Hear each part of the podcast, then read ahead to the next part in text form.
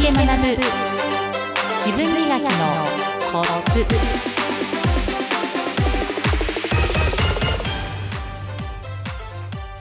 おはようございます印象とコミュニケーションの専門家印象美人コンサルタントの荒垣さとみです。皆さん本日も最後までお付き合いください。よろしくお願いいたします。今回のテーマなんですが主体的に行動するとはということについてお話しします。前回もこのような話したかなってポッドキャスト配信してくると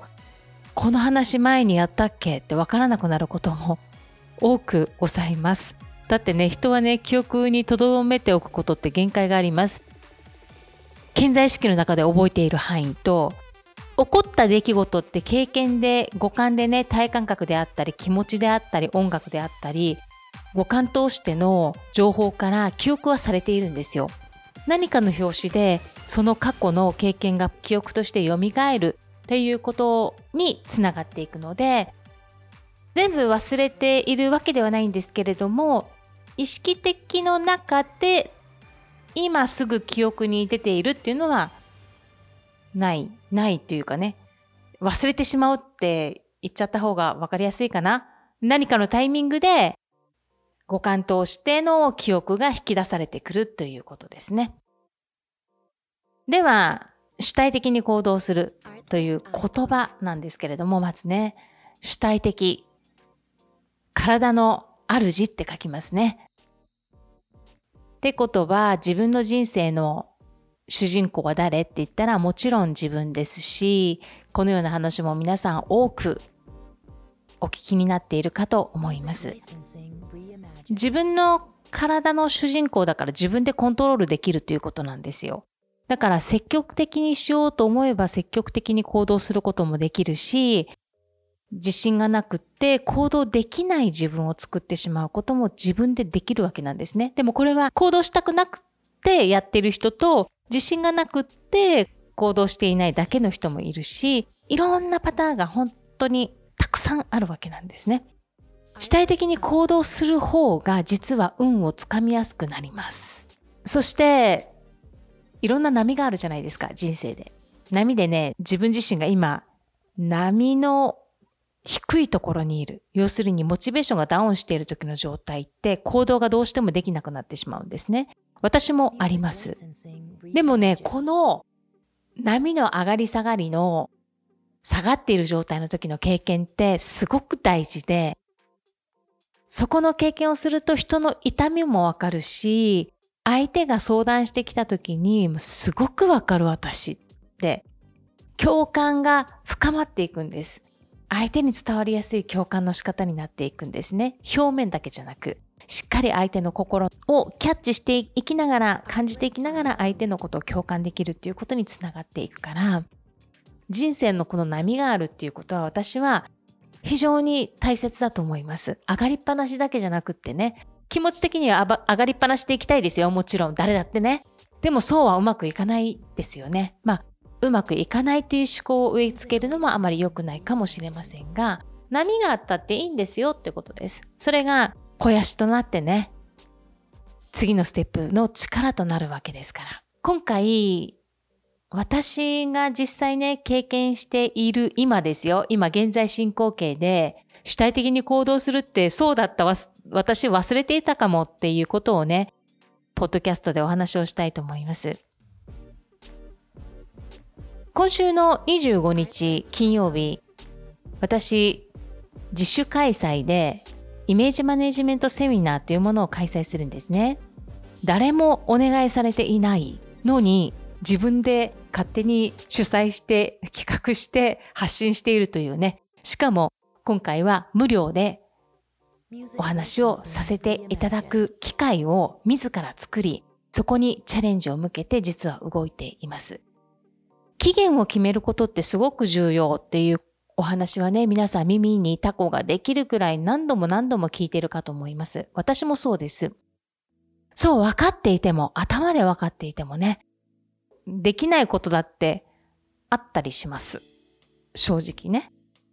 今回ゴールを決めて動き出したことでいろんな変化を起きてきたんですね。前職のお世話になった上司と急遽ランチすることになったんです。これは私がタイムス社、沖縄の地元紙のね、タイムス社にセミナーの PR したいのでっていうことで連絡取って、たまたま本当に PTA つながりでタイムス社に勤めてる方がいらして、そのご縁でね、私こんなことするんですけれども、もしよろしければつないでいただけませんかってお願いしたら、経済部の方にね、つないでいただいて、そこからすぐ私参りますって言って言ってね。で、その取材の中で、お話の中でね、荒垣さんところで前職どちらに勤めていたんですかっていうところから、もし差し支えなければ教えてくださいっていうことでしたので、前職伝えると、たまたま私の元上司とつながっていて、今は前職その上司は辞めてね、ある会社の顧問として今は会社を大きくしていってね、顧問という肩書きでお仕事をされていらっしゃるんですけれども、懐かしいと思って、その思った瞬間、すぐホームページを検索して確認するとね、前職の一緒に仕事してた人たちがわかる方がいるんですよ、ホームページに。わあ、懐かしいと思って、すぐ電話したんですね。緊張しながらですよ。緊張して、元何々の荒垣さとみですって、旧世紀なさとみですとかって言いながらね。そしたら、荒垣さん覚えてますよって言って、ホームプラザも見てますっていうことでね、おっしゃっていただいて、で顧問にもしお時間あれば、私伺いますっていうことで調整していただいたんですよね。そうすると即折り返しの連絡が来て、顧問が食事しましょうっていうことですよっていうことで急遽お会いしました。そこで懐かしい話をしながらね、そこから、あ以前お世話になった方、こういう方いたなと思って、また会いに行ったりっていうことで、いろいろご縁がつながっていった、新しいご縁というよりは、再会することによって、またつながるご縁ということですね。このように主体的に何か行動していくと何かが変わっていくっていうこと改めて実感しています。もう一つのエピソードなんですけれども、もうこれ5年以上前なんですけれども、あるご縁で私が住んでいるハエバル町というところがあるんですが、ここのですね、教育委員会が沖縄県では有名な、県外も有名だと思うんですけれども、甲子園に出場した学校法人江南学園なんですが、そこのね、理事長、ガキヤ理事長をお招きして、講演会を開いたんですね、教育委員会が。私はその時 PTA で広報として活動していたんですね。私が司会のお仕事もするということを周りから誰かから情報が入ったらしくって連絡があって「さとみさん司会お願いできませんか?」ということでで私はすごく嬉しくってお話一度聞いてみたいと思っていた方のお一人なんですよね。そこで司会をさせていただいてちょっと待ってこれでは終わったらいかんと思ってもう積極的に主体的に行動をして公演が始まる前だと失礼だと思ったので公演が終わった後ですね名刺交換ということで、PTA のもちろん肩書きを名乗りながら、実はということで名刺をね、渡して、数週間後に、ガキヤ理事長から突然電話が入るんですね。携帯電話登録してませんよ。私、荒垣ですって取ってね。ガキヤですっていう 発声に私は直立して 思わず先生方連れてある居酒屋に来てるからもしよかったら顔を出しませんかっていう電話だったんです。で私は都からちょうど那覇に到着してね帰る時だったんですが車持っていたので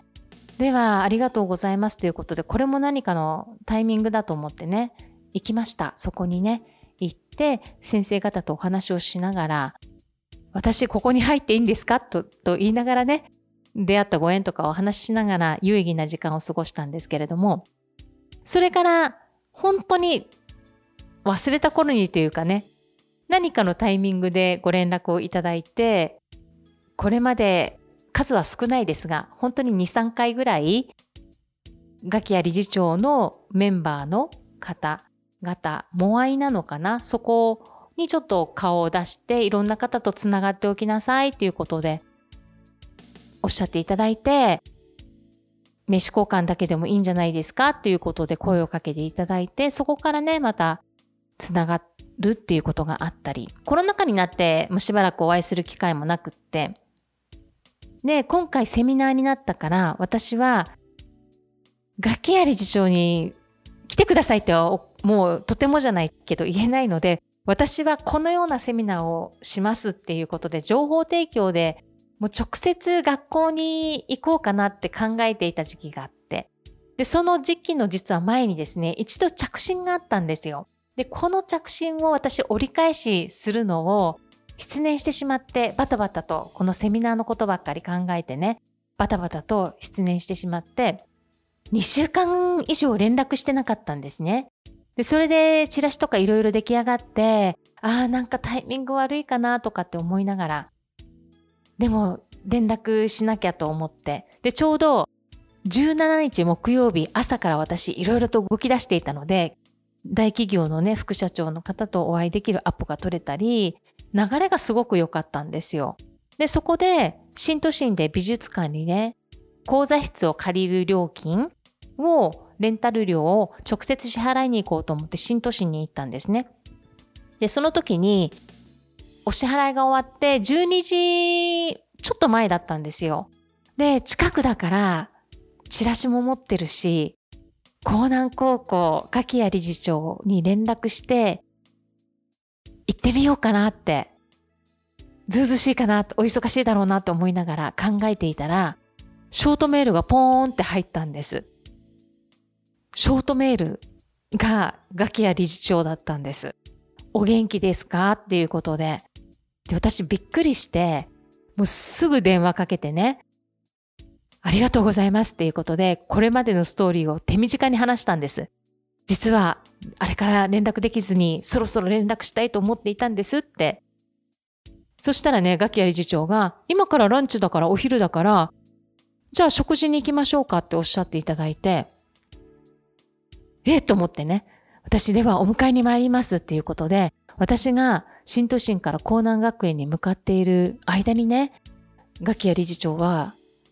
ある農連市場の中、美味しいお寿司屋さんがあって、今月クローズするんですけれども、そこを美味しいから連れて行ってあげるっていうことで、で、ガキヤ理事長をお迎えして、車の中でもう緊張しながらですよ。で、その中でね、ガキヤ理事長がおっしゃってたこと、ちょうど江南学園がね、改装してたんですよ。ですから私、声かけたんですね。ちょうど向かう時に学校を確認すると、何か改装されていらっしゃいますかって工事が入ってるようでしたっていうことでお話をしたら、そうなんですっていうことで、で、学級理事長がおっしゃってたことなんですけれども、今、長い計画で、なんか学校のね、環境を整えることをやっているということで、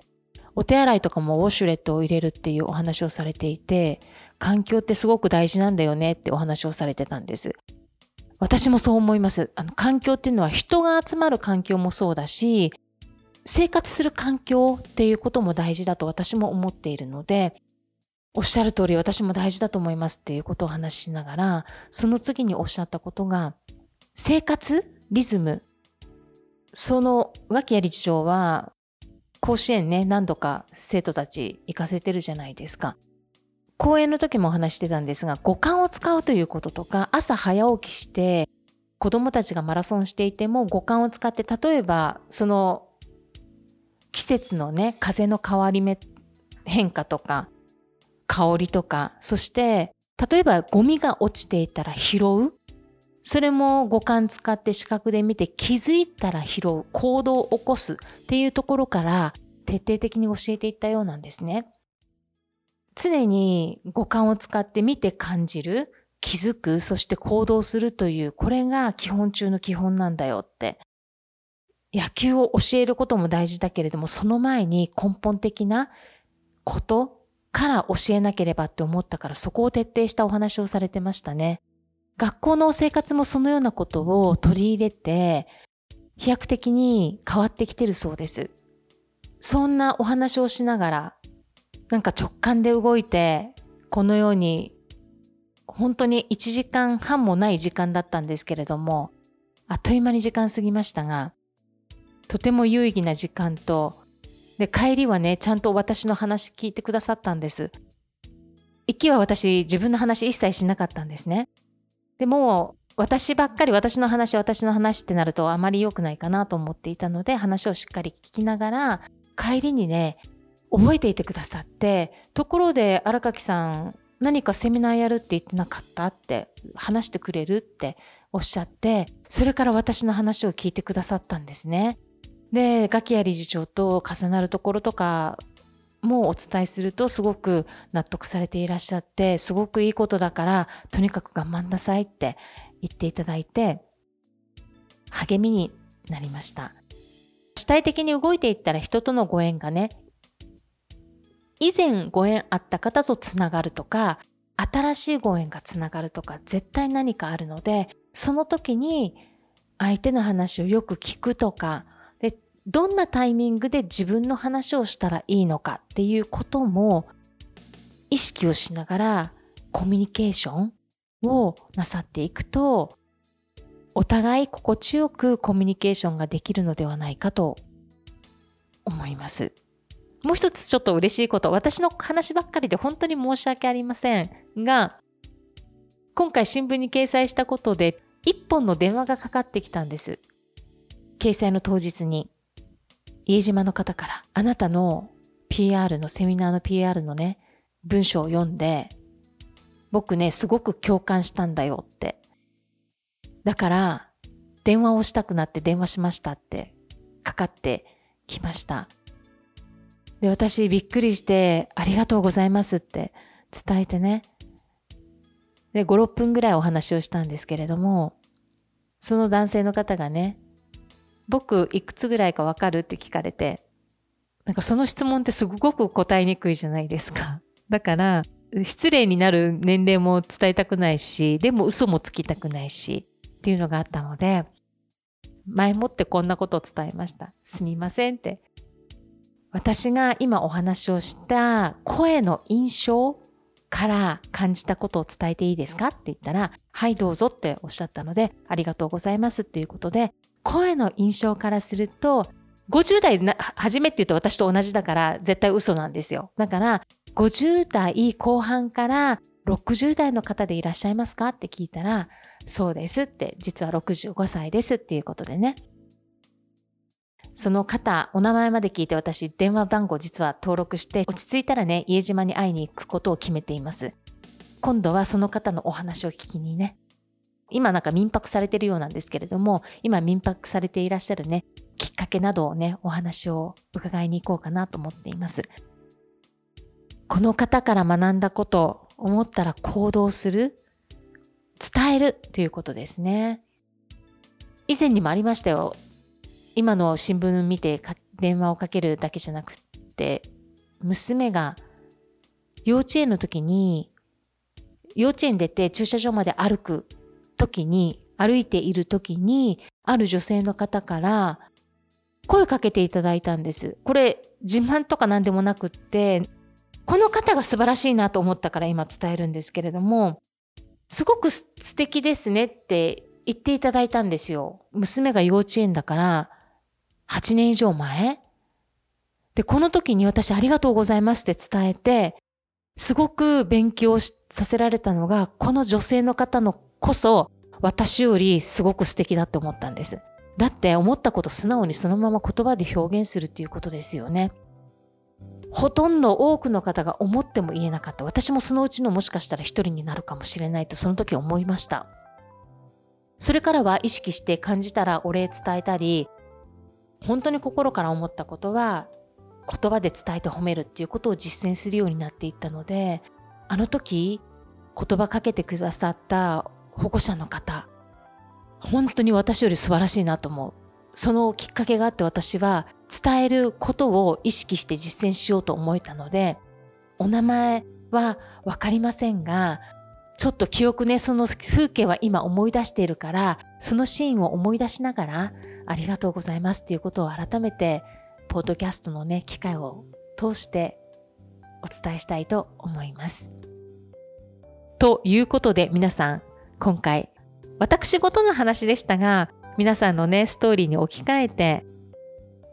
皆さんも主体的に行動するということはどういうことなのかっていうことを日々の生活習慣の中からたくさん見つけてね、小さな行動をたくさん起こしていっていただきたいと思います。そこでまた変化があったり、いろんなことが引き寄せられてきたら、こんなことありましたよっていうことをメッセージいただけるとね、とても嬉しく思います。では皆さん、今週もニコニコスマイルでハッピーウィークをお過ごしください。皆さんのもとに素敵な出来事がたくさん舞い込んできますよう心から祈りましてポッドキャストの配信を終了します最後までお付き合いくださいまして